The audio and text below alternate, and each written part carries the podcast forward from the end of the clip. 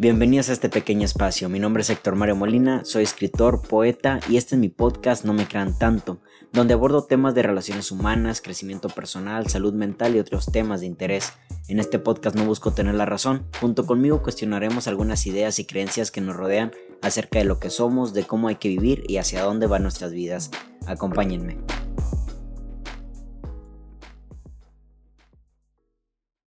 Hola, ¿qué tal? ¿Cómo están? Oigan, como ya saben y como lo llevo así las últimas dos semanas, los podcasts del viernes son temas más rápidos, son temas de hecho que ustedes eligen por medio de una pregunta que me hacen por Instagram. Entonces trato de que los temas sean temas que se puedan eh, explicar lo más rápido posible, ¿saben? Así que este día el día de ayer puse la cajita de preguntas para que ustedes me dieran un tema, me hicieron una pregunta y la verdad es que hubo preguntas muy interesantes. Así que los dos podcasts que voy a subir el día de hoy no es porque las dos preguntas sean en sí las mejores, todas se me hicieron muy buenas preguntas, muy buenos temas, pero creo que son las que se prestan para ideas más rápidas. Los demás creo que se tienen que ver con episodios quizás hasta más largos, más pensados, más analizados, ¿saben? Entonces yo creo que en lo personal, estos dos que voy a elegir, que elegí, este son son los que se pueden digerir más rápido dentro de un episodio, ¿vale? Así que bueno, pues ahí va. Este es el primero y es el tema de respecto que alguien aquí me preguntó, ¿es mejor amar o ser amado?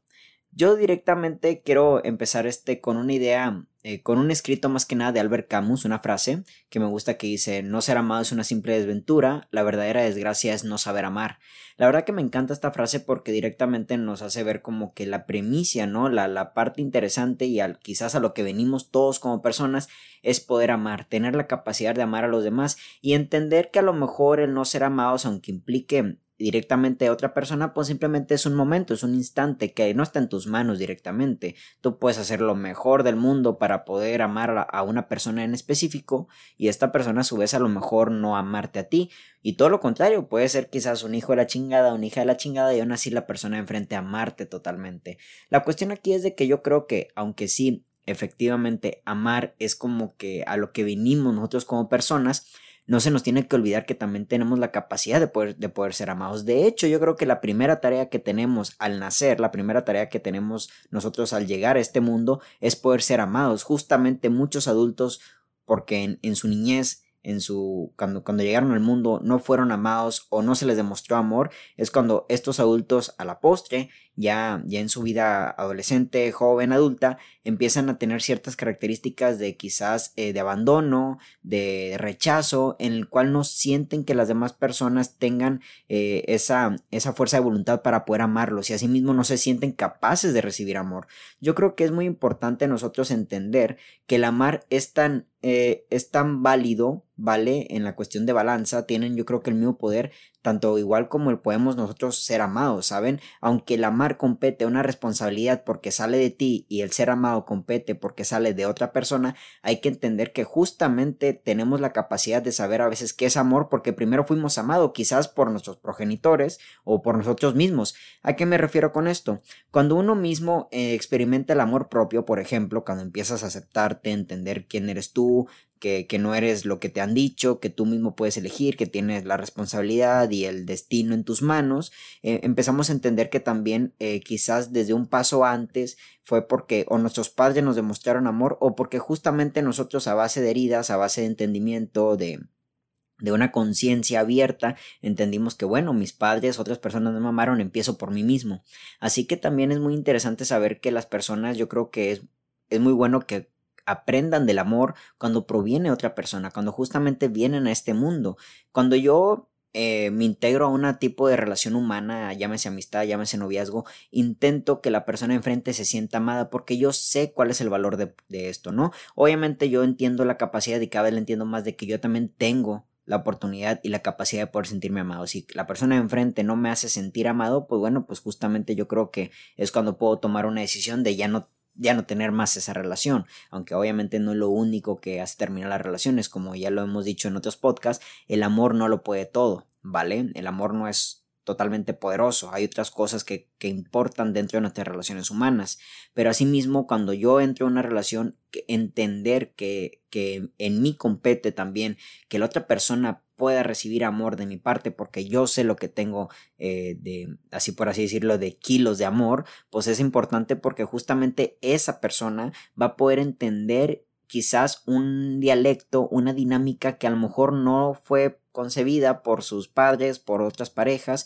y ahí marcar la diferencia. Y no marcar la diferencia para que, bueno, ándale, para que me recuerdes, no, yo sí te amé. No es eso, sino que realmente entienda cuál es la dinámica de amar. Y aunque yo estoy seguro que mi amor no es perfecto y justamente estoy trabajando para estoy entrenando para tener un amor cada vez más libre, que sientas, que sienta libertad la persona enfrente, pues entiendo que tampoco mi amor inconscientemente, bueno, más bien conscientemente, pues no es un mal amor, ¿saben? Porque justamente yo sé cómo me estoy amando, yo me pongo como primero, yo me pongo como segundo, yo me pongo como tercero, y dentro de estas posiciones también entiendo que mi comunicación con los demás es meramente importante para mi desarrollo humano, ¿saben? Justamente nos amamos porque alguien también nos enseña a amar. Ahora, entender esto es también saber que la gente enfrente, reitero, aunque tú puedas demostrarle todo el amor del mundo, quizás ellos no tienen la pauta para poder saber, o más bien no tienen las herramientas para poder saber entenderse amados por la otra persona eso ya no es cosa tuya, ¿vale? Yo creo que cierto conocimiento, cierta experiencia, tú se las puedes comunicar, pero ni siquiera eso es nuestra responsabilidad. Tu chamba es amarte a ti mismo, es entender el amor que otros te han dado, ojalá que así haya sido, si no es más cabrón entender el amor, y asimismo entender que el de enfrente tiene la capacidad de poder hacer sentirse amado por ti mismo, ¿saben? Aunque el amor propio es como que el más importante porque justamente es del que sale todo lo demás, pues bueno, pues ahí es donde la otra persona interviene. Yo te amo porque primero me amo a mí, ¿saben? Entonces, ¿qué es mejor? Yo entiendo, yo creo que es mejor primero ser amados, porque de ahí proviene todo. Si tú provienes de unos padres que te amaron profundamente, te enseñaron lo que es el amor, para ti va a ser más fácil poder tener relaciones humanas, llámese amistad, llámese noviazgo, y no digo que la gente, que, que todas tus relaciones vayan a ser un éxito, no te digo que la gente no te va a hacer daño, ¿saben? Eso compete a otro tipo de decisiones, eso compete con otras cosas que no están en tus manos, pero poder ser amados yo creo que es como que el primer paso para entender el amor y después de ahí saber que eres una persona amada, que puedes tú también amar y que justamente la persona de enfrente debe ser amado, ¿no? No debe como un deber de ley de que a huevo tiene que ser amado, pero yo creo que cuando tú te amas, pues como que nace, nace y te emana amar al otro, ¿saben? Ya después el otro si se siente o no se siente amado, amada, pues ya es su pedo, ¿sabes?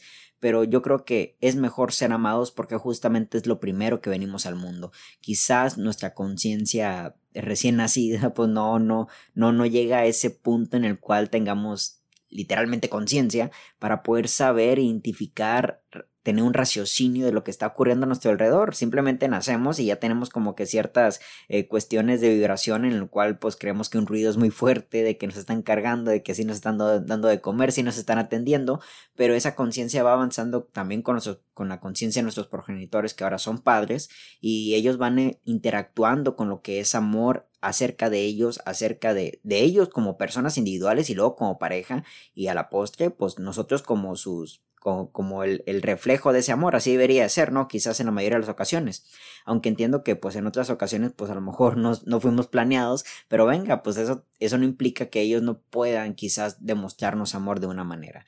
Lo interesante de todo esto es de que después de ser amados, toca la responsabilidad ya con conciencia de este amor, saber que nosotros podemos amar a los demás. Entonces, ¿qué es mejor, ser amados o amar? Yo creo que no se trata de mejor o peor. Yo creo que es primero ser amados y a la postre poder amar. Esto para poder mejorar nuestras relaciones humanas. Si tú crees que a lo mejor tus padres no te amaron, yo creo que es ahí donde tienes la gran responsabilidad, ya escuchando este audio, de empezar a amarte. Ahora sentirte amado por ti mismo. No te sentiste amado por otras personas, sí puedes hacerlo por ti mismo. Y después de ahí, entender que todas las personas, pues es necesario compartir el amor, porque no sabemos la historia de las personas que traen detrás. A lo mejor ellos nunca fueron amados ni por sus padres, ni por una pareja anterior y eso se siente muy feo. Entonces justamente yo creo que ya cuando tú te amas, compartes este amor, lo entregas, lo donas al otro y aunque el otro pueda o no hacer cosas buenas con ese amor, pues tú dejaste una parte de ti, ¿sabes? Y, de, y decir dejar, tampoco hablo de, de, de, que tú te lo restaste, ¿no? Me resto para darte, ¿no? Yo creo que eso tiene que ver con la dependencia y codependencia. Yo creo que el amor sí puede multiplicar, porque justamente practicas el amor, justamente entiendes más el amor y este amor se multiplica. ¿saben? Yo he dejado amor en ciertas personas, pero eso, eso no significa que entonces por haber dejado yo me siento menos con amor, ¿no? Ahora tengo, tenía 80% de amor, ahora tengo 70% porque dejé amor en las otras personas, ¿no? Justamente porque me di la oportunidad de amar, ahora tengo un porcentaje de amor más alto. primero hay que ser amados, después hay que saber amar y compartir este amor. Después de todo hay que entender que amar, no ser amados más bien, es una simple desventura. Desventura que nos tocó en nuestra etapa de niños y que ahora tenemos la responsabilidad de poder tomarla.